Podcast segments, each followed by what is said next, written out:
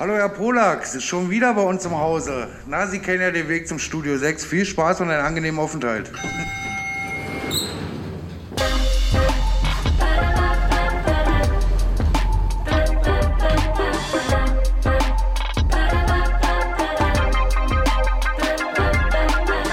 Willkommen zu einer neuen Ausgabe von Link in Bio. Gegenüber sitzen mir Samira El-Oasil und Friedemann Karek. Das war schon mal nicht schlecht. Das war schon mal fantastisch. Herr Friedemann, ganz bevor wir loslegen, nur eine ganz kurze Frage, weil ich neugierig bin. Wann hast du das letzte Mal gelacht? du weißt nicht über dich, weil über dich lache ich sehr viel. Aber ansonsten ist äh, tatsächlich lange her. Und wenn ihr das hört, dann wisst ihr, ihr seid bei Lincoln Bio, die Geschichte meines Lebens mit Samira El-Ouasil und Friedemann Karik. Hallo. Wir haben heute jemanden zu Gast, dessen Job es ist, auf der Bühne und in Büchern Geschichten vom Leben zu erzählen, die so lustig und manchmal so traurig sind, dass ein Publikum bei ihm die Möglichkeit bekommt, kurz vergessen zu können, wie hart das Leben ist. Gleichzeitig zeigt er aber mit seinen Geschichten erst recht, wie hart nicht nur das Leben sein kann, sondern auch wie hart sein Leben war. Jemand, der viele Geschichten dabei hat, jemand, über den viele Geschichten erzählt worden sind und jemand, der sehr gut Geschichten erzählt, Oliver Polak. Hallo, danke für die Einladung. Hi, Olli. Entschuldigung, Samir, ich meinte das total ernst. Ich finde, du bist ein sehr witziger Mensch. Olli auch, aber es klang gerade so, als würde ich lachen, weil du hingefallen bist. Das ist mir gerade so aufgefallen. Das ist äh, nicht der klassische Wortwitz, den Samira hat, sondern es ist eher, finde ich, also auch nicht äh, despektierlich gemeint, sondern eher der Humor entsteht bei ihr, es ist so slapstick und goofy mäßig ein bisschen, indem sie Sachen nochmal spiegelt auf eine lustige Art und Weise, aber es ist nicht so oder oder auch gut imitieren kann, aber es ist eher so ein bisschen goofy als jetzt so der deutsche kabarettistische Wortwitz. Ich finde, das hat Olli sehr gut erklärt. Man äh, kann dazu sagen, das ist ein Disclaimer, den wir machen können. Ihr zwei seid sehr, sehr gut und sehr lange befreundet. Deswegen kannst du dir dieses Urteil auch erlauben. Wir haben uns auch schon zweimal, dreimal getroffen natürlich. Aber das Wichtigste ist ja, wer du eigentlich bist. Und bei uns darfst du dich selber vorstellen, wie auch immer du möchtest. Schwierig, ne? Ich, es, es war mein Leben schon immer schwierig, wenn Leute immer fragen, zum Beispiel, was machst du beruflich oder ich habe einfach nur, es ist super langweilig, ich habe vier Begriffe mhm. und ich sage sie auch auf Englisch, weil es sich irgendwie eleganter anhört. also vier Eigenschaften. Serious, melancholic, funny, sad. Und das funny sad gehört auch zusammen als Wort. Also drei Begriffe, so, so würde ich mich erstmal beschreiben. Und wenn, wenn ich mich noch weiter beschreiben müsste, würde ich sagen, dass ich ein extrem nachdenklicher Typ bin. Das ist zugleich Segen, Segen und Fluch zugleich. Und ich, ich bin ein sehr ängstlicher Mensch, also ängstlich, nachdenklich und ich überrasche gerne Menschen oder mache denen gerne eine Freude. Aber das ist jetzt auch nicht immer so die ganze Zeit, ne? dass ich so, so den ganzen Tag damit jetzt so Kai Pflaume-mäßig beschäftigt wäre. Und ich, ich habe auch schon als Kind so Shows auch geliebt. Es gab eine Show, die hieß, äh, es war die Rudi Carell Show, genau. Mhm. Und die, da kam ja immer am, am Anfang das Lied Lass dich überraschen. Ich habe das geliebt, ne, weil weil der ja halt Menschen wirklich überrascht hat, denen Wünsche erfüllt hat und ja, ich finde das immer immer gut, wenn man Menschen äh, überrascht, aber so im positiven Sinne jetzt nicht wie so ein Exhibitionist im Park. Ich finde deine Eigenschaften, die du dir selbst zuschreibst oder die Art, wie du dich beschreibst, sehr spannend, sehr faszinierend. Serious, funny, sad, melancholic, weil unser Auftrag oder unsere Idee war in dieser Folge herauszufinden mit dir zusammen, ob du ein komischer Held bist oder ein tragischer Held einer Geschichte. Und ich glaube, das ist in genau diesen vier Aspekten mit drin zu finden. Und vorab die Frage, welchen Unterschied würdest du zwischen deinem Sad und deinem Melancholic machen? Ja, das ist ja das Problem manchmal bei Mel Melancholie und Traurigkeit. Da gibt es keine Grenzen. Das verläuft manchmal und das ist dann einfach ein Gefühl, was da ist. Ne? Man sitzt ja auch nicht zu Hause und sagt dann, versucht, die, die, diese Gefühle genau zu analysieren, ne? Mhm. wie so ein Psychoanalytiker, also ich zumindest nicht, was vielleicht aber manchmal auch gut wäre, wenn man das mehr machen würde. Aber zum Beispiel, mein Hund ist ja vor ungefähr vier Wochen verstorben. Und da ist es natürlich so, es gibt, es gibt Momente, die wahnsinnig traurig sind. Ne? Und irgendwann, klar, wenn du dann aber im Auto sitzt und irgendwie traurig, aber irgendwie denkst du dann daran, wie der dann neben dir saß auf dem Beifahrersitz und so und dich angeschaut hast, dann ist da auch eine Form von Melancholie. Ne? Das ist dann halt, mhm. äh, vielleicht ist das auch ein Problem von mir, dass ich zu wenig reflektiere, wie fühle ich mich gerade eigentlich wirklich. Also dieses wirklich, was ich glaube auch ein Problem der Menschheit ist, dass man sich sehr oft belügt und oft wirklich sich der Realität wirklich verweigert, ne? dass man viele Ausflüchte hat und dass es seltenst vorkommt, dass man wirklich ganz ehrlich zu sich ist und wirklich zulässt, so sich anzuschauen und auch das, das Negative, mhm. ne? Also wirklich auch äh, zu sagen, ja, vielleicht ich bin da manchmal scheiße oder ich bin da ein Arschloch und so, ja. Ist interessant, weil ich von dir die schönsten Sätze, die ich so in der Vorbereitung mitgenommen habe, von dir hatten sehr oft was mit Flucht oder Eskapismus zu tun. Du hast zum Beispiel mal gesagt, eigentlich fliehen wir die ganze Zeit nur vor der echten, wahren, großen, tiefen Liebe. Momentan, glaube ich, fliehen manche Leute vor den Nachrichten und der Weltlage, weil es ist gerade nicht so schön. Wie ist es bei dir? Wie hältst du es gerade mit dem Humor? Ist es gerade wichtiger denn je, ins Lustige zu flüchten oder ist dir der Humor vergangen? Ich glaube, also hört sich so blöd an. Ich glaube, wenn man Humor hat, dann hat man Humor und der ist nicht irgendwann weg so. Ne? Also ich glaube, du kannst auch unendlich traurig sein und trotzdem noch Humor haben. Ne? Also das ist so, ich hatte zum Beispiel, das kann ich erzählen, also bin ich wieder bei dem Thema mit dem Hund. Also das war so, dass meine Ex-Freundin gehörte der Hund vorher, die hat mir den vor siebeneinhalb Jahren mhm. geschenkt und dann war es so, der musste eingeschläfert werden, weil die Nieren versagt hatten und der konnte nichts so machen, der Hund. Und dann habe ich mich entschieden zum Beispiel, dass der Hund zu Hause eingeschläfert wird, ne? So. Und dann lag der Hund schon auf, der war gar nicht mehr so richtig da, auf dem Sofa. Meine Ex-Freundin kam dann und ich und irgendwann kam die Ärztin, ne? Und das war ja für mich ein, einfach der schrecklichste Moment meines Lebens, da wirklich zu Hause zu sein, den eigenen Hund äh, im Arm zu halten und das dann ne, selber mit alles. Es war wirklich tiefst traurig. Aber dann war es so, dass die dann den Hund eingepackt hat in dieser Tasche, also den toten Hund, und dann mitgenommen hat. Das Beerdigungsinstitut hat ihn wohl später abgeholt und dann saßen meine Ex-Freundin und ich so voreinander und dann sagte sie, ja, so traurig das alles ist, es war irgendwie jetzt alles so schön, ne? Also so schön auch, dass wir das hier gemacht haben und so schön, so stelle ich mir das auch vor. Und dann sagte ich in dem Moment, du, ist kein Problem, ich kann die Ärztin gerne nochmal hochbestellen, ne? So, also das war dann, dann haben wir beide wirklich sehr gelacht und, und äh, ich habe das Beispiel jetzt einfach nur eben genommen, weil das genau wirklich das abbildet, dass ich glaube, und das die, es gibt ja dieses berühmte Zitat von Peter Ustinov, dass manche Dinge im Leben sind so traurig, dass man sie nur mit Humor mhm. ertragen mhm. kann. Und ich glaube wirklich, dass eben als Gegengewicht Humor doch in gewissen Momenten manchmal wirklich hilft. Natürlich, es gibt Momente, die sind auch so dunkel, da kann dir Humor auch nicht helfen. Aber ich glaube einfach, dass wenn du selber Humor hast und diese Veranlagung dafür ist es immer da und das kann nicht weggehen. Er hat eben auch schon, hast du es auch so wahrgenommen, Funny Sad. Das klang fast wie so ein Doppelname. Also wie so mit, mit einem Strich verbunden. Mhm, es gehört mhm. einfach zusammen. Funny Sad, ja. Vielleicht sollte deine eine Kleider-Collection, die du irgendwann mal rausbringst, Funny, Funny Sad. Sad. heißen. Ich werde auf keinen Fall eine Funny Kollektion Sad. rausbringen. Bei Oliver Pollack. Ähm, Gut wir, äh, ich habe es ja schon angekündigt, wir interessieren uns unglaublich auch für Geschichten und die Art, wie Menschen sich erzählen und wie Menschen insgesamt erzählen. Und im Geschichtenerzählen gibt es eine Form, die besonders raussticht, nämlich der Witz. Der Witz ist eigentlich eine sehr kurze, aber sehr wirksame Form einer erzählten Geschichte. Und ich wollte dich fragen, wenn du dein Leben erzählen müsstest als einen Witz, was für ein Witz wäre das?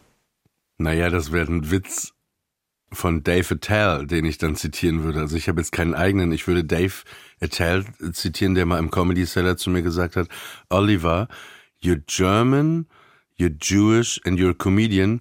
I tell you six million reasons why that can't work. so, das wäre, das wäre auf jeden Fall, wenn ich, also mein, mein Beruf als Komikers beschreiben müsste, das, das wäre der Witz. Aber die Frage war ja nach dem gesamten Leben, ne? wie ich den, mein Leben in einem Witz erzählen würde. Mhm. Ich muss kurz überlegen. Mhm. Das war er. Der war gut. Sehr gut. John Cage bedankt sich. Ist gut, wir können da nachher auch alles reinschneiden, was wir wollen, oder? Das merkt, ja, es merkt ja ist keiner. ein Platzhalter, das stimmt. Sehr gut. Wann hat es angefangen, dass du beruflich Witze erzählst? Ich wollte nie Komiker werden, also war nie der Plan. Ich weiß manchmal auch gar nicht, ob ich Komiker bin, obwohl ich Komiker bin, äh, aber es gab nie dieses, ich möchte Comedian werden. Ne? Ich habe Zirkus geliebt als Kind, das war wegen Flucht, das war für mich so ein Fluchtort ne, vor der realen Welt. Immer der Zirkus einfach so als Zelt, so wie für Woody Allen das Kino oder für dich auch das Kino der Fluchtort ist, äh, war für mich immer der Zirkus der Fluchtort. Aber ich wollte immer eher Dompteur sein, ne? so mit Tieren. Ich wollte nie Clowns und ich fand die auch nicht schrecklich, aber jetzt auch nicht so, ich fand, ne, hab nie verstanden, wenn Leute mal gesagt haben, oh Gott, die Clowns, wie schrecklich und so. Aber es gab nie die bewusste Entscheidung, dass ich äh, Stand-up-Comedian werden wollte. Und ich habe mich auch nie mit Stand-up in Deutschland auseinandergesetzt. Und irgendwann gab es so eine Situation in meinem Leben vor etwa 15 Jahren, wo ich mal so ein Jahr äh, nicht arbeiten konnte und merkte, ich habe in so irgendwie komischen Serien jahrelang mitgespielt und ich fand das alles relativ grauenhaft, ja, auch diese diese ganzen was man da gemacht hat und ich, ich habe mich einfach gefragt, was mache ich hier eigentlich? Also da auch wieder viel zu spät, ne? was mache ich überhaupt? Was fühle ich überhaupt? Was will ich überhaupt machen? Und da warst du Schauspieler, kann man sagen? Auch, ja, auch, ja, ja. Das war eigentlich so mehr oder minder mein mein Hauptberuf, ja. Ich habe vorher moderiert viel und dann so Schauspiel gemacht in so RTL-Serien, Sat1-Serien aus der Hölle. Und dann war es so, dass irgendwie mal so ein Manager zu mir sagte, na ja, und das ist immer doof, so abhängig zu sein vom Fernsehen, ne, ob man dann Engagements bekommt. Du brauchst eigentlich, kann ich dir empfehlen, so ein eigenes Bühnenprogramm, ne, so. Und dann dachte ich, äh, das weiß ich auch nicht und so. Und dann, dann dachte ich mir, ja, vielleicht eine gute Idee, gut, aber was wird das beinhalten? Und dann ja, okay, Stand-up-Comedy. Aber wie gesagt, ich fand das in Deutschland, ist das so an mir vorbeigeschliffen. Und wenn ich es mal irgendwo gesehen habe, habe ich es schnell wieder ausgemacht. Und dann habe ich mich so ein bisschen mit amerikanischem Stand-up auseinandergesetzt, so Leuten wie Eddie Murphy, Steve Martin, Sarah Silverman, Jerry Seinfeld. Und dann dachte ich, okay, die haben alle so ihre Biografie mhm. als Basis für ihre erste Comedy-Show genommen. Ne? Auch Trevor Noah, ne? wenn du seine erste Show anguckst, The Racist, thematisiert ja halt, ne? die Basis erstmal seine Herkunft. Ne? Also ich komme also eher äh, aus der Schweiz zur Hälfte und aus der anderen äh, andere Hälfte Süd Südafrika. Mhm. Und äh, genau, und dann dachte ich mir, okay, ja, wie ist das denn bei mir? Okay, Oliver Polak aus dem Emsland, und jüdisch, ne? So. Und dann habe ich darauf basierend versucht, so zehn Minuten Stand-up zu machen. Und dann bin ich, es gibt hier in Berlin, gar nicht so weit entfernt von hier, äh, in Berlin-Schöneberg die Scheinbar seit 30 mhm. oder 40 Jahren. Das ist eine Open Stage, also wo aber auch Jongleure, Klavier, Kabarettisten und alle möglichen Leute auftreten. Äh, und jeder darf da sieben Minuten auftreten, was vor 15 Jahren, jetzt gibt's ja überall Open Mics, gab es das gar nicht. Ne? Das war wirklich eines der wenigen.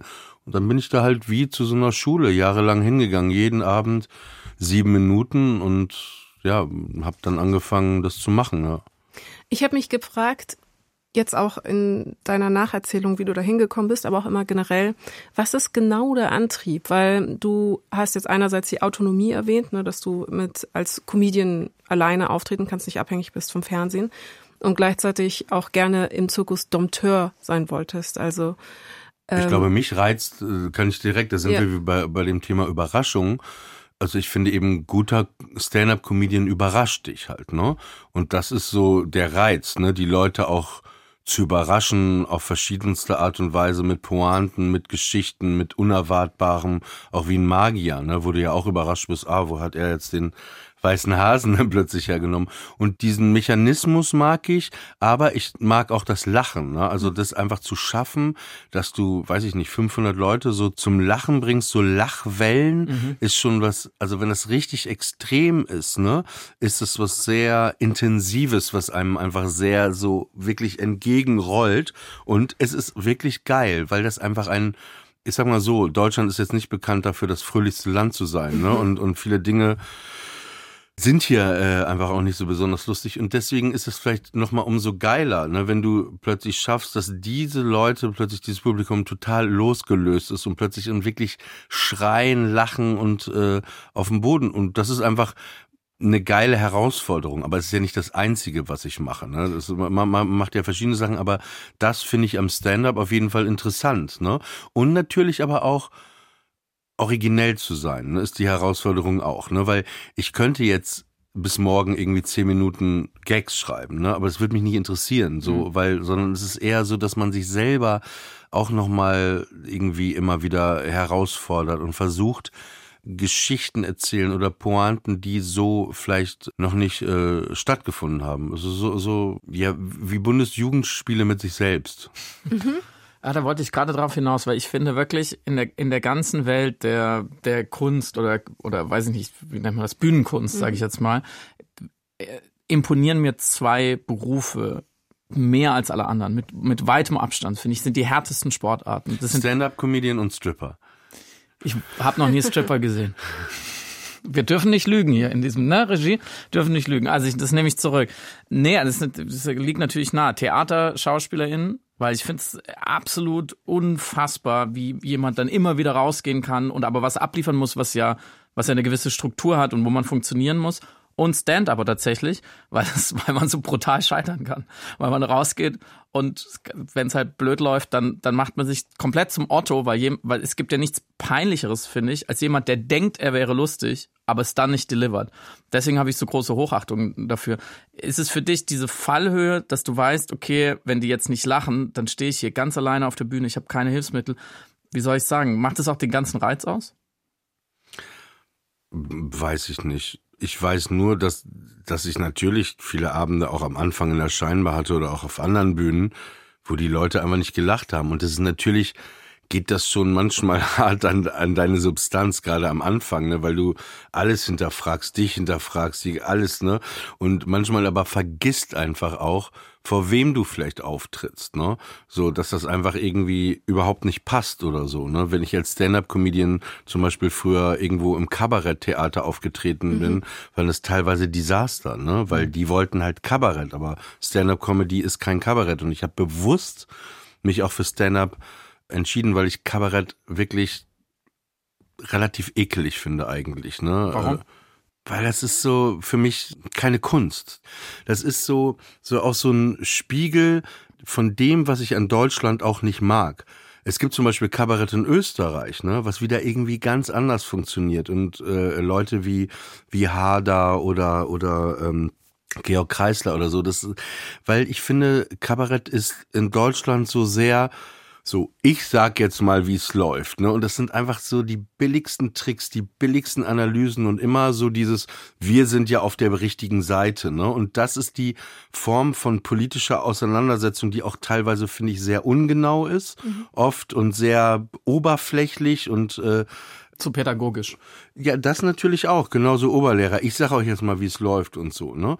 Und und deswegen habe ich mich für Stand-up Comedy entschieden, weil da geht es im Kern um den Witz.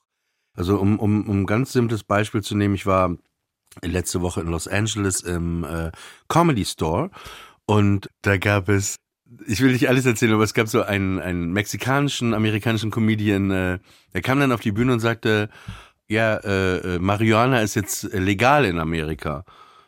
And that's weird, äh, so, sagt er. Äh, Marihuana ist legal, aber meine Großmutter ist nicht legal hier. so, und dann, ne, und das ist nur, so, und dann redet er darüber, wie er vor ihren Joint geraucht hat, ne, und so. Und dann, du erzählst quasi, also irgendwie was auch, aber ohne jetzt ich, ne, das ist so, es hat mehr, Wärme und irgendwie Empathie und es ist auch ein sehr irgendwie so miteinander. Irgendwie es versucht irgendwie nicht so wir und dir zu machen. So bei Stand-up klar ist es manchmal I'm as a I'm as a, ne? Aber du hast das Gefühl, da, da ist ein Perser vorher aufgetreten, dann Mexikaner, dann äh, Mark Maron, jemand Jüdisches und dass das irgendwie die Leute da auch in den anderen Ländern viel mehr über die anderen so wissen und dass das irgendwie doch mehr miteinander geht und dass man mehr, also aus so einer anderen Perspektive dieses den anderen fühlt und sagt, ja, scheiße. Mhm. So, und nicht so, so dieses, äh, so, Kabarett ist für mich auch oft so, so, auch so was Gehässiges und Schadenfreude schwingt auch mit. Aber das ist nur, äh, wie gesagt, mein Geschmack. Vielleicht liege ich auch komplett falsch und das ist alles wunderschön und ich sehe das einfach, äh, mit falschen Augen. Aber es ist einfach nicht mal meins. Ja. Ich äh, verstehe aber den Unterschied, den, du- den du rausarbeitest. Also die eine Form kann was Belehrendes haben oder was Welterklärendes haben.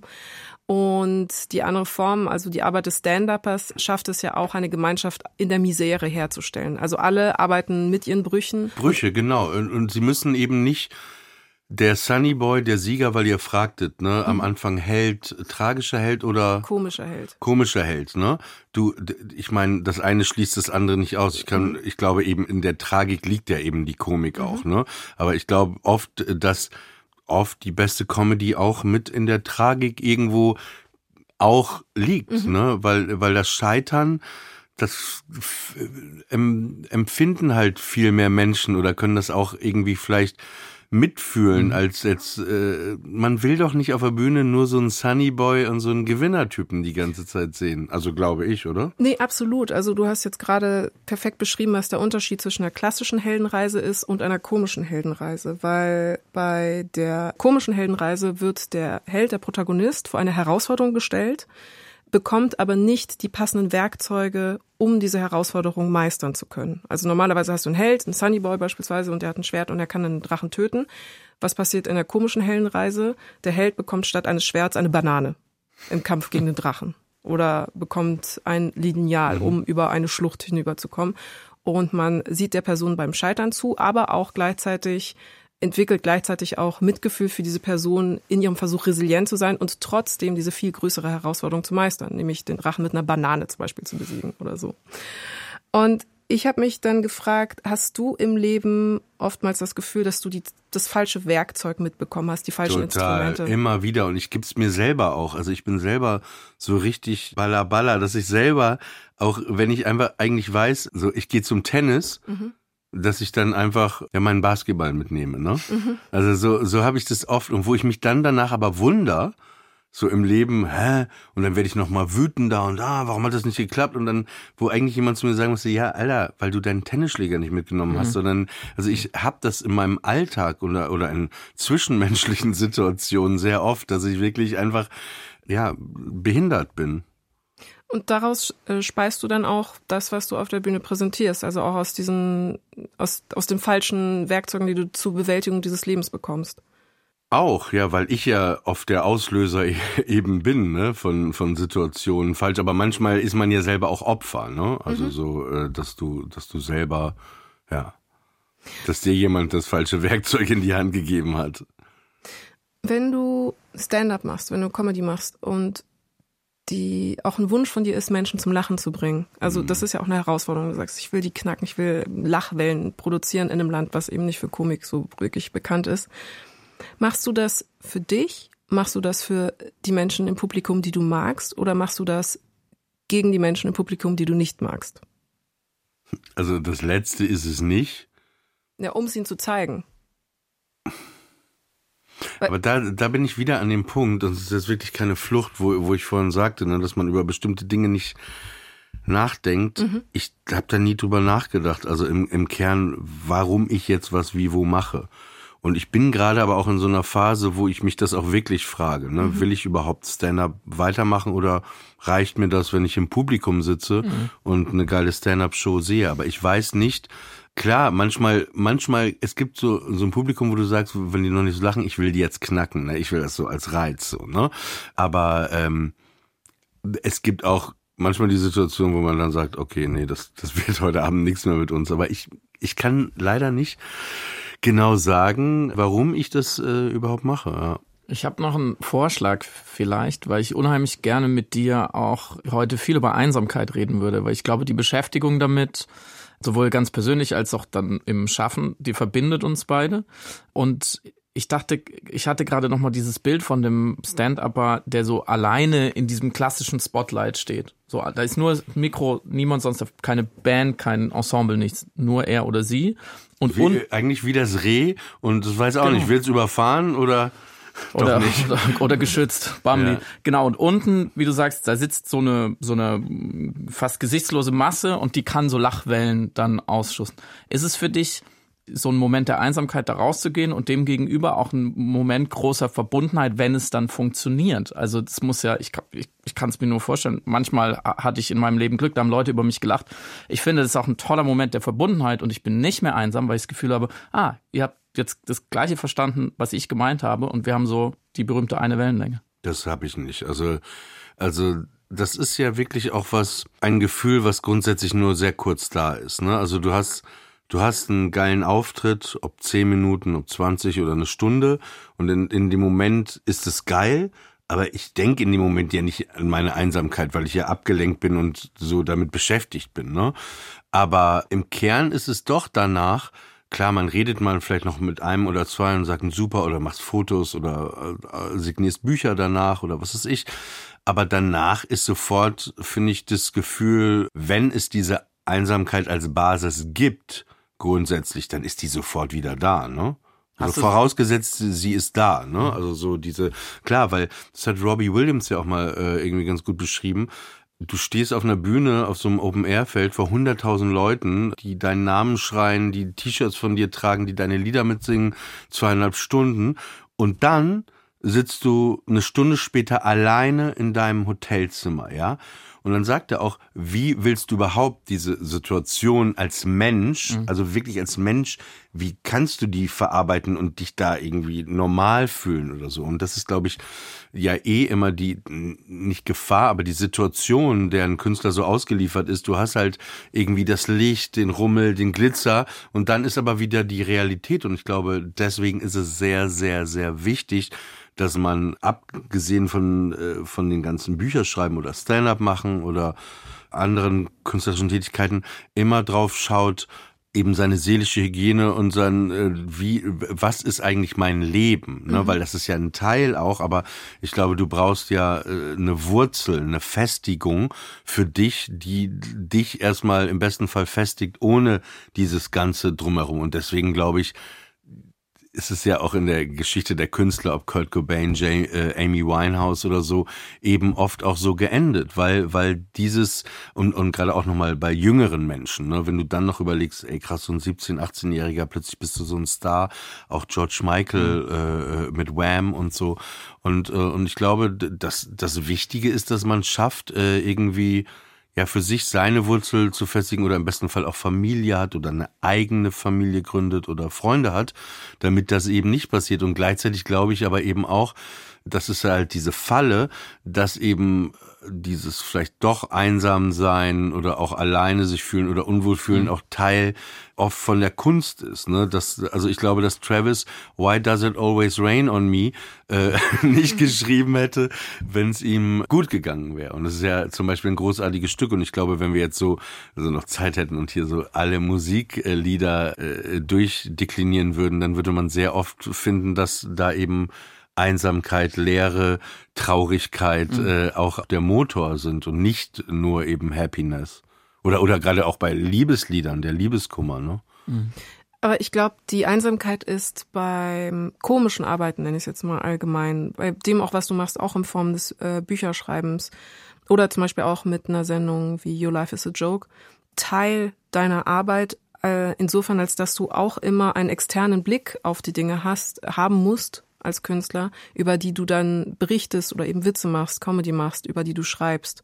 Das heißt, die Einsamkeit ist im Design eines Stand-Uppers mit drin, weil er sonst seine Arbeit als Clown, der sozusagen die Gesellschaft betrachtet und feststellt, wo die Absurditäten sind, wo die Brüche sind, wo die Sachen sind, wo ne, wo es surreal wird, wo es nicht zusammengeht, gar nicht sonst sehen könnte, wenn er eingebunden wäre im System dieser Gesellschaft. Genau, äh, äh, also, aber es gibt ja auch zwei Ansamkeiten. Eine, die irgendwie sich okay anfühlt mhm. und dann gibt es eben die, die sich nicht okay anfühlt. Aber es ist natürlich so, also ich bin ja in Papenburg im Emsland aufgewachsen, also tiefste Provinz und durch meine Wurzeln und durch meine Geschichte merkte ich auch eben sehr früh schon, ich war irgendwie anders, ne? Mhm. So, das war das war das eine, ne, daraus resultierend ne, hast du nochmal einen anderen Blick, aber gleichzeitig habe ich irgendwie aus irgendeinem Grund, mir war auch schon immer klar früher, dass ich da wegziehen werde und so, habe ich aber sofort auch gesehen, so die Emsländer an sich, ne, die sind halt, halt, ja, die sind halt, wie die reden und alles, ne, wie die, wie sind die? Ich kenne die nicht.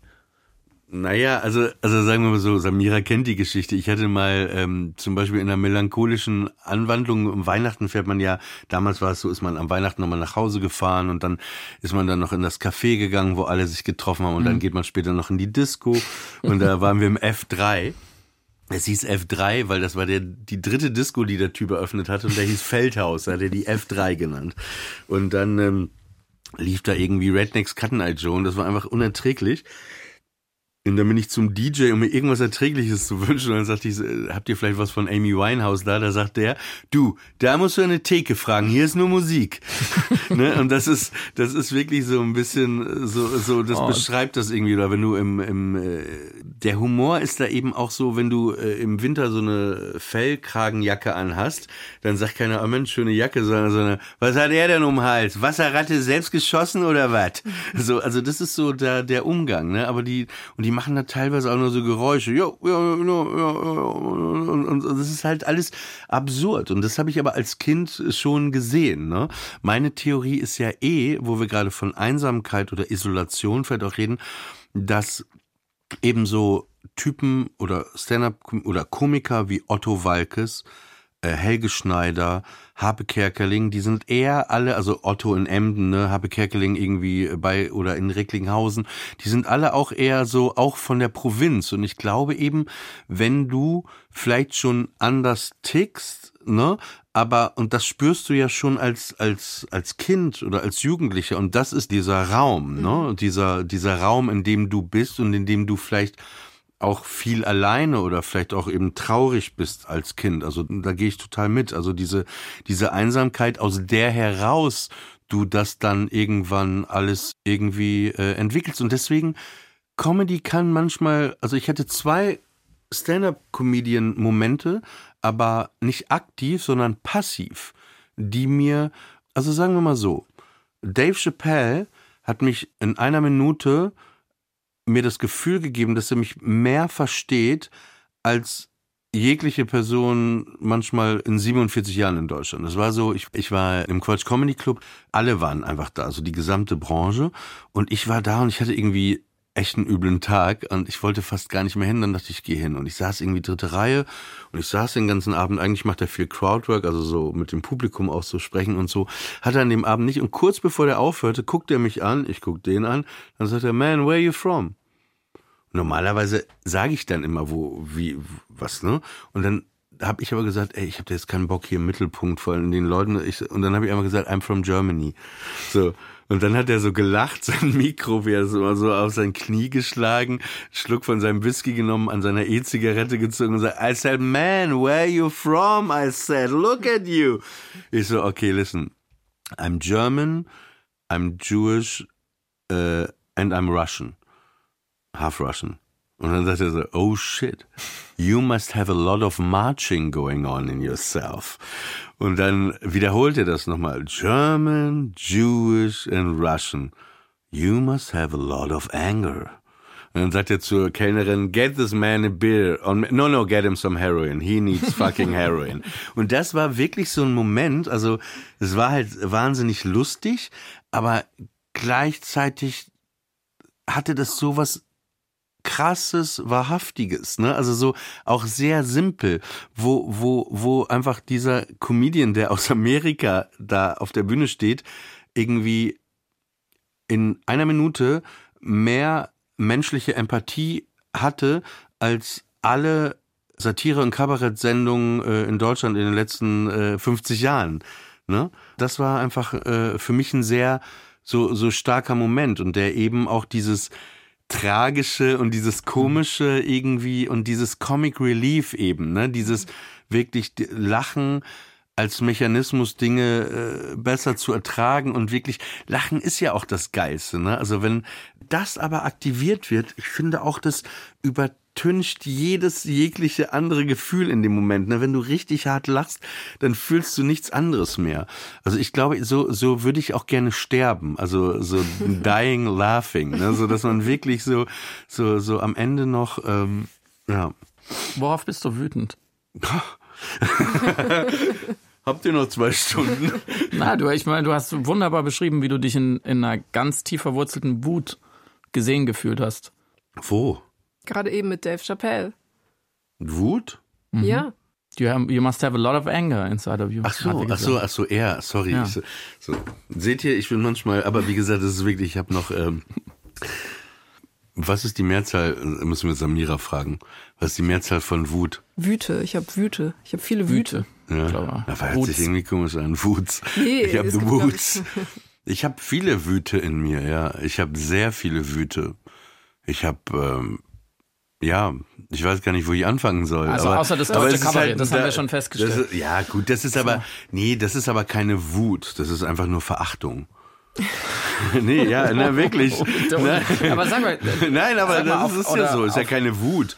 Aber es ist, äh, man ärgert sich, ne? Und, und auch wichtig dann, wenn jetzt die ganzen Hater, die jetzt zuhören und sagen, ja, was redet der so über Kabarett und dann, also bitte mich nicht in Vergleich damit. Ihr könnt mich auch scheiße finden, habe ich überhaupt kein Problem oder unlustig oder so. Aber es geht ja einfach nur um diese, das ist irgendwie, irgendwas stimmt da vorne und hinten. Ich, ich, ich habe gehofft, ich hab's. Ey, ich habe Wut, ähm, die, die größte Wut habe ich immer auf mich selbst. Ne? Also, es, also ich würde sagen, Wut, das geht auch in, manchmal auch, auch Selbsthass. Gegen mich selbst habe ich Wut äh, und ich hatte immer viel, viel Wut überhaupt auf Menschen, weil Menschen einfach grauenvoll sein können und sind. zu Ja. dir oder allgemein? Also klar, die Menschheit kann sehr böse sein, das kann ich nachvollziehen. weiß ich gar nicht, ob zu mir, ne? Also so, so ich jetzt nicht direkt auf mich, aber eben meine Basis ist ja einfach, dass mein Vater ähm, war sehr alt und der war im Konzentrationslager sieben Jahre und äh, ist geil, ne, wie ich dabei lache, ne, ist vielleicht auch. Und äh, nur er und seine Schwester haben überlebt, das heißt, meine komplette Familie wurde ermordet. Und genau, und dann bin ich halt in diesem Land halt, wo das alles passiert ist, irgendwie aufgewachsen, ne? Du hinterfragst das ja als Kind erstmal alles nicht, ne? Weil du bist, weißt du, was ich meine? Als Kind bist du ja deinen Eltern eh ausgeliefert, ne? Aber klar, je älter du wirst und so, je mehr verstehst du plötzlich Problematiken, Zusammenhänge und klar, es, es entsteht irgendwie äh, eine Wut, sagen wir mal so, ja, aus, aus menschlichem Verhalten, ne? Also eben auch das menschliche Verhalten in diesem Land vor meiner Geburt, aber auch, auch bis heute eigentlich, ne? So, so, und klar, das macht einen manchmal wütend. Menschen, wie Menschen mit anderen Menschen äh, umgehen. Das meine ich halt so, deswegen allgemein auch Menschen. Ne? Aber das, das, du, du erfährst es halt in dem Moment ja mehr, wenn du merkst, du bist irgendwie anders und deine Geschichte ist anders und äh, und ich spüre das eben bei der Comedy. Ne? Also ich glaube eben, dass dass Comedy ähm, gerade in Amerika irgendwo äh, empathischer ist. Ja, das habe ich oft gespürt, auch wenn Massaker passiert sind. Und da war das dann oft so, wenn sowas passiert ist, dass, ob das Letterman war, ob das ähm,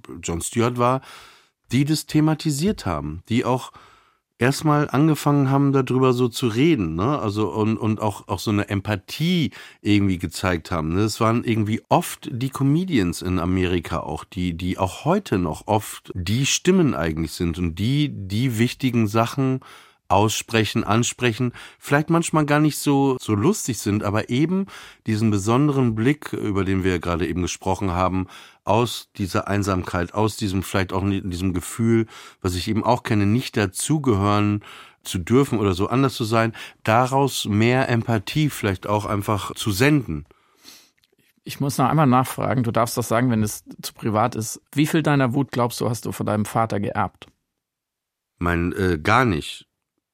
Mein Vater hat, naja, das ist ein bisschen schwierig. Das ist der, der war ein sehr harmonischer Typ, ne? Aber das ist, ich meine, der hatte einfach total viele Ängste, verständlicherweise, nachdem er aus dem äh, KZ kam, alle da ermordet worden sind.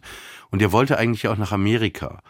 Und klar, wahrscheinlich, ich wollte jetzt gerade sagen, ich bin wütend, dass er nicht nach Amerika gegangen ist, aber das ist ja auch Blödsinn, dann wäre ich nicht da und äh, am Ende ist es ja auch keine Wut. Er, ich bin eher traurig für ihn, ne? das ist das richtige Wort, weil mein Vater sein Leben lang äh, starke äh, Beruhigungsmittel genommen hatte, einfach sehr viele Ängste hatte. Das heißt, die Wut, die er hatte, die wurde auch durch die Tabletten so weg. Ne? Mhm. Es gab so ein, zwei Momente, wo ich das mal gespürt habe. Ich hätte mir gewünscht manchmal, ne? also ich hätte mir manchmal gewünscht, dass er nochmal zu, vielleicht zu ein paar Leuten gefahren wäre und da vielleicht nochmal an der Tür geklingelt hätte und vielleicht nochmal mit denen gesprochen hätte. Also das war da so, äh, genau. Aber es ist in dem Sinne, es kann, natürlich ist das in mir drin, ne? weil du bist ja der Sohn von jemandem und das ist ja so, wenn man seine Eltern mag und dann fühlt man ja mit denen, ne? weil die einem ja äh, mit oft am nächsten sind und deswegen kann es natürlich sein, dass natürlich auch eine, eine Wut da ist, ne? weil eben aber, aber auch die Wut ist aber da, weil man irgendwie immer gespürt hat, dass sich das auch nicht wirklich verändert hat. Mhm. Deswegen, glaube ich. Wenn du plötzlich merken würdest, dass du plötzlich irgendwo bist, wo was anders ist, dann wäre das anders. So, glaube ich, ne? Dann wäre da eben nicht so viel Wut. Aber ich glaube, die Wut ist, wenn du merkst, das hört irgendwie gar nicht auf. Mhm. Das macht mich schon beim Zuhören wütend. Ja. Stimmt. Du hast in den Sachen, in all den Sachen, die du machst, also jetzt Bücher, Stand-up, Netflix-Show, Fernsehen, Podcast, hast du immer die Anteile an Wärme, Empathie und Liebe, aber auch oft eine Härte drin. Manchmal ist so ein, ist die Comedy hart oder die Gags sind hart. Ist diese Härte die Manifestation deiner Wut? Weiß ich nicht, aber ich finde das auch immer schwierig, wenn Leute sagen, oh, der Gag ist hart, der Gag ist hart. Also ich glaube, kein Gag ist so hart wie die Realität. Ne, also wirklich, ne, wenn, wenn irgendjemand sagt, oh, das ist aber hart, ich meine, am Ende ist es ein Witz, ne? Mhm. Es ist ja nicht, dass man sagt, also wenn Louis C.K. sagt, uh, I was thinking about fucking that baby, ja, dann denkt der ja nicht drüber nach, dass in der, Re ne, das ist ja, das ist ja einfach nur ein Witz, ne, es geht ja mit Ta Tabubrüchen. Aber was war die Frage, Entschuldigung? Ob das eine Manifestation ähm, deiner Härte ist. Aber wir haben einen O-Ton, der genau dazu passt. Den äh, würden wir mal kurz einspielen aus der Sendung Deep Talk. Keine Ahnung, ich würde mich, glaube ich, nie für einen Witz entschuldigen, weil, also man macht einen Gag, ein Witz ist ja auch ein Witz oder ein Gag ist ein Gag, ne? Und äh, wie gesagt, man hat ja niemanden mit einem Maschinengewehr erschossen oder so. Und äh, ich glaube, das vergessen die Leute manchmal, dass ein, ein Gag ein Gag ist. Mit dem Adjektiv hart ist vor allem gemeint, dass zum Beispiel eine Verletzung ja bei einem Publikum stattfinden kann, die ja auch intendiert ist. Also das ist ja auch die Arbeit eines Von wem ist die intendiert? vom Comedian. Aber du sagst von mir jetzt. Nein, generell vom, nein, also im Bereich der Comedy hast du Weil, weil ist es so, dass ein Co Comedian äh, die äh, Intention hat, sagst du ja gerade, zu verletzen? eine Verletzung zum Beispiel der Sitten. Auf jeden Fall ein Bruch der Sitten Ja, ja, okay, irgendwie an den ist- Tag zu legen oder ja, ein ja, Tabu. aber, aber die äh, Sitten, überschritten- aber da, da, darum geht's doch. Wer legt denn die Sitten fest? Was Die sind das Teil? Normen. Ja, aber was sind das für teilweise für Leute, die eben diese Gesetze oder das machen? Und das hinterfragt der Comedian auch und sagt einfach, wer seid denn ihr überhaupt, dass ihr diese Regeln, das und das. Absolut, Zum Beispiel, das ist fang ja doch an mit dem komische Arbeit. Grundgesetz, ja. Das erste, äh, was da drin steht, ist die die Würde des Menschen ist unantastbar. Wo du, wo du denkst, ja, erste Pointe, super. ne? We- we- Weißt du, was ich meine? Aber da, da deswegen äh, deswegen, ich finde die, die Begrifflichkeit nicht richtig, das Verletzen, äh, weil Verletzen ne, führte auf eine falsche Fährte, ich, sondern man setzt sich über Grenzen hinweg, weil man diese Grenzen einfach nicht akzeptiert und sie teilweise auch einfach, äh, ja, auch, auch als eine Lüge empfindet.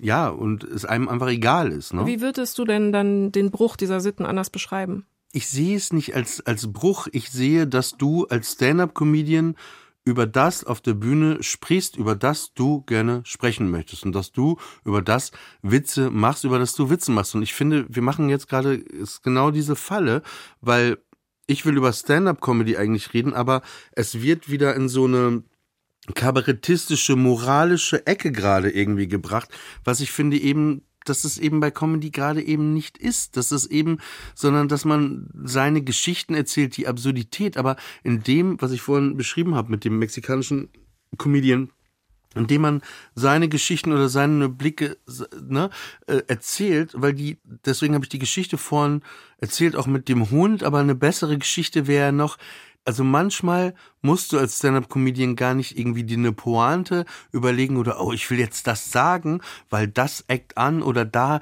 zeige ich mal, ne, du man, kannst ja manchmal einfach nur eine einfach eine Geschichte wiedererzählen, wie sie passiert ist. Und das ist oft so, dass äh, zum Beispiel, das ist uralt, ne, aber äh, ich erzähle es trotzdem nochmal. Ich hatte die Situation ja mal vor Jahren, äh, so, so Ende Oktober rief mich so eine Veranstalterin vom Admiralspalast an und sagte, Mensch, Olli, weiß ja, bald bald ist, 9. November, dann machen wir Admiralspalast Mauerfall-Revue. Mauerfall, das wird super, da musst du unbedingt da vorbeikommen. Und dann sage ich, äh, 9. November ist schlecht, da kann ich nicht, da haben wir Reichspogromnacht. Und dann sagt die, mach doch nicht, bringst du deine Leute halt mit, feiern wir alle zusammen, wa? Und, und es ist, wie gesagt, ist ja, ist ja lustig, ne? Wir haben, glaube ich, entweder ein sehr gutes oder sehr, sehr schlechtes Beispiel für das, worüber ihr gerade diskutiert habt, nämlich einen ganz kurzen Ausschnitt von einem Stand-up von dir aus Nightwash, ist schon ein paar Jahre her.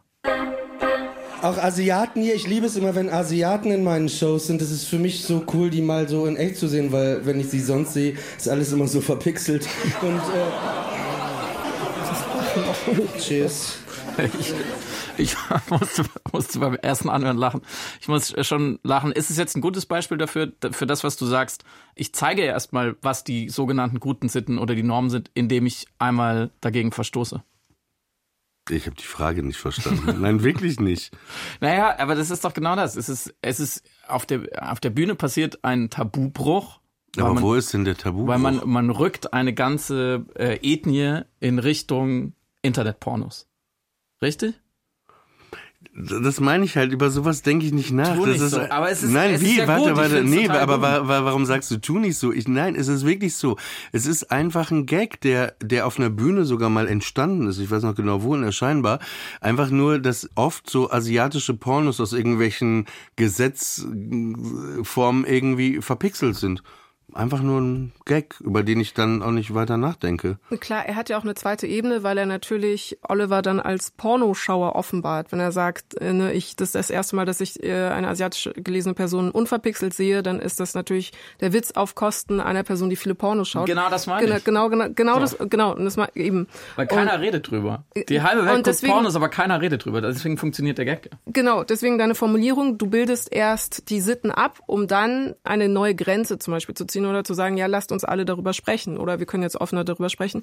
Und dann sind wir wieder bei dir, bei dem, was du gesagt hast, Oliver, nämlich, dass ein Stand-Upper beispielsweise, ein komischer Künstler ja auch erstmal entlarvt und diese Sitten oder diese Grenzziehungen hinterfragt und sie überschreitet, um neue Grenzen ziehen zu können in einer liberalen Gesellschaft, in einer Gesellschaft, in der man über alles eben Witze machen sollte das Adjektiv hart bezog sich auch einfach äh, auf die Auswahl zum Beispiel auch der Ta Themen, die vermeintlich als Tabuthema gelten. Und Aber ich glaube, vieles gilt in Deutschland als Tabuthema, weil vieles einfach nicht ausgesprochen wird. Ne? So, und ich glaube, absolut. dass, dass da auch wieder ein Fehler passiert, dass man sagt, oh, ja, der, der bricht ja die ganzen Tabus, wo du denkst, nee, das Problem ist einfach nur, dass ihr vielleicht einfach zu wenig redet. Wenn man über dich spricht, ja, in der Öffentlichkeit oder dich versucht irgendwie einzufangen und abzubilden, wäre es dir lieber, dass man dich als weich wahrnimmt oder als durchsetzungsfähig? Als jemand, der eine klare Haltung, Positionierung hat?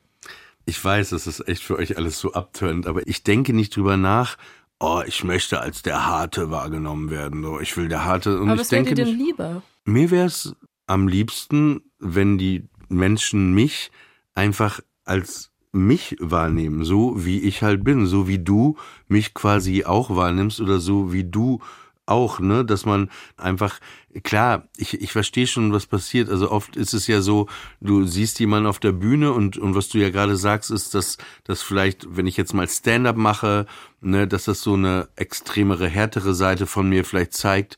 Und diese Person, die jetzt im Publikum sitzt, die kann das ja vielleicht auch gar nicht wissen, wie ich wirklich bin, weil sie ja nur das sieht. Und du fragst mich, was mir lieber wäre, ne? ob die mich so wahrnimmt wie den harten Comedian auf der Bühne oder den Oliver.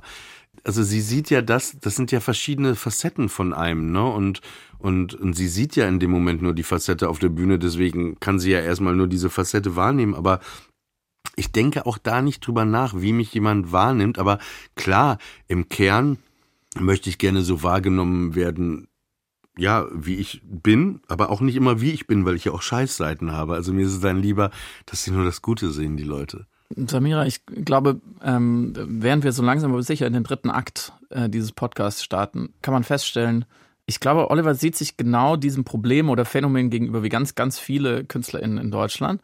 Dass Deutschland will immer die Schublade. Mhm. Und wenn, wenn jemand mehrere Sachen macht und sich traut, mehrere Sachen zu sein in der Öffentlichkeit, dann können wir nicht damit umgehen. Das ist sozusagen Error im System. Es ist wie so ein Computer, der muss eindeutig eins oder null berechnen. Wenn nicht, dann kommt, kommt am Ende irgendwie nichts mhm, raus. Mhm, mhm. Ja, ich glaube auch. Ähm, man scheitert so ein bisschen ähm, an der Sehnsucht nach Eindeutigkeiten und gleichzeitig der Umstand, dass jemand, der facettenreich ist, dann sich nicht zuordnen lässt. Ich wundere mich gerade, um ehrlich, wenn ich so, so offen jetzt, wir sind ja ganz offen, sein kann, ich wundere mich auch, dass du mir die ganze Zeit diese Fragen stellst, weil du ja eigentlich mich siehst, also wie ich bin und was, was ich, was ich halt bin.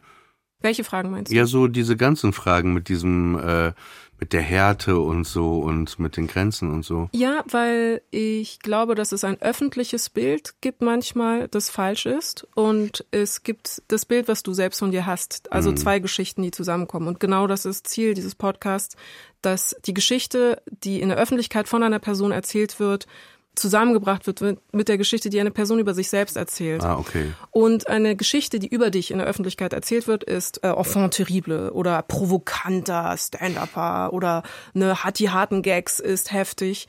Und ich habe mich gefragt, woher kommt dieser Eindruck? Und ich dachte, vielleicht ein Vehikel ist tatsächlich, dass deine Wut, die du ja hast, die in dir drin ist, sich eben manifestiert in deiner äh, künstlerischen Arbeit und dass diese Wut die Leute dann eben fehlinterpretieren als Provokation oder als Versuch eben die Tabus zu brechen oder sowas. Und der Wunsch war, Friedemann, korrigier mich gerne, diese Vorstellung eines komischen Anti-Heldens, mhm. das da ist, quasi aufzudröseln oder auch zu dekonstruieren und stattdessen eben einen tragisch komischen Helden mit dir irgendwie zu entdecken. Mhm. Das ist eher das Gefühl dahinter gewesen, die, die Absicht dahinter gewesen. Wie siehst du das? Wie sehe ich was? Das, was ich, äh, hast du den Eindruck, dass es diese Geschichte gibt, die über dich erzählt wird, die aber eben mit dir gar nicht viel zu tun hat, wenn du sagst, erstens denkst du nicht drüber nach und zweitens stimmt dir einfach nicht, weil ich ja viel mehr Facetten habe? Das habe ich auch zu Woody Allen gesagt vor zwei Wochen, als ich ihn getroffen habe. Da habe ich gesagt, in Deutschland war es immer so, ich mache Witze auf der Bühne als Stand-up-Comedian, ne? So, dann kommen die Leute, ey, das kannst du nicht sagen, das kannst du nicht sagen, das kannst du nicht machen, ne? Witze über den Holocaust. Und dann sage ich, naja, da merken sie schon nicht, dass es Witze über den Holocaust sind, sondern Witze über den Umgang der Deutschen mit dem Holocaust, mhm. ne?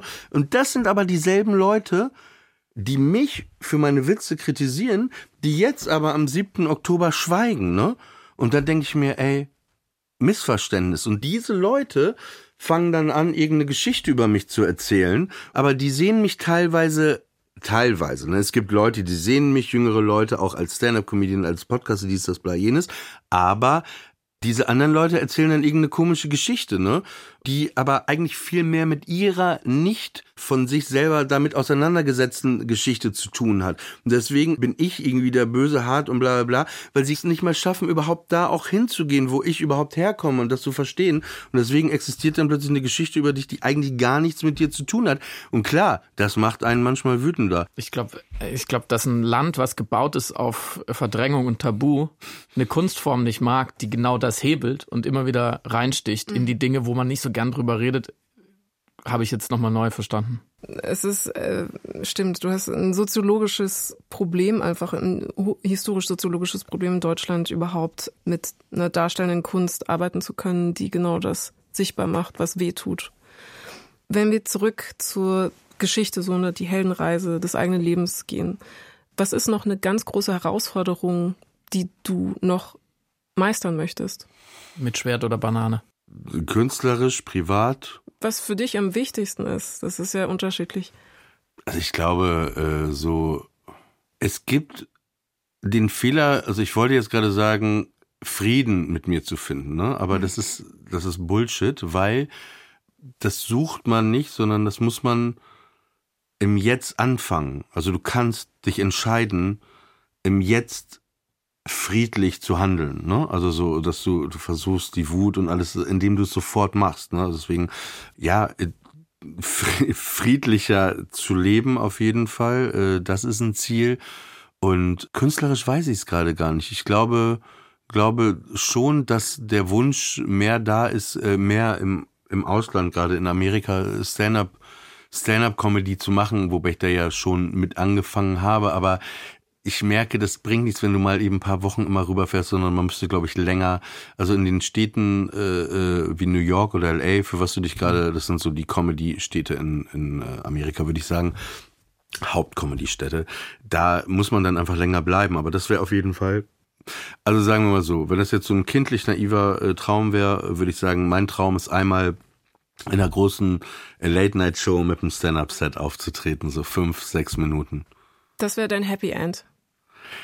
Naja, wie ich vorhin beschrieben habe, ne, das ist ja immer nur ein kurzes, kurzes Gefühl, das ist ja relativ schnell weg. Aber das fände ich, dass ich würde jetzt nicht sagen, dass mich das dann so, aber das würde mir mir eine Freude machen. Einfach so, so. Ich finde ja auch immer, ich weiß nicht, wie es dir geht bei deinen beruflichen Sachen, sind ja manchmal auch so Herausforderungen, die man hat, wo man dann sagt, ich möchte das mal versuchen oder das mal schaffen. Du hast mir ja mal ein schönes Bild äh, geliefert, und zwar hast du die Theorie, dass du sagst, wenn man etwas möchte, dass man das auch machen kann, also dass das klappen kann.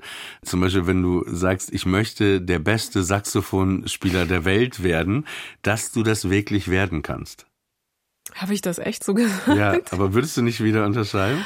Ähm, ich glaube. Ein Teil, es kommt natürlich oder deine sozialen, ne, weißt du, aber du hast mal, das erinnere ich mich dran. Das weil ich dachte dann. Den Wunsch okay. braucht, um den Motor anzuschmeißen, auf jeden Fall, weil wenn du nicht nach den Sternen, also die Sterne anzielst nur in deinen Zielen, dann ähm, brauchst du es ja gar nicht erst versuchen. Ja, doch, okay, so ich würde es so halb unterschreiben.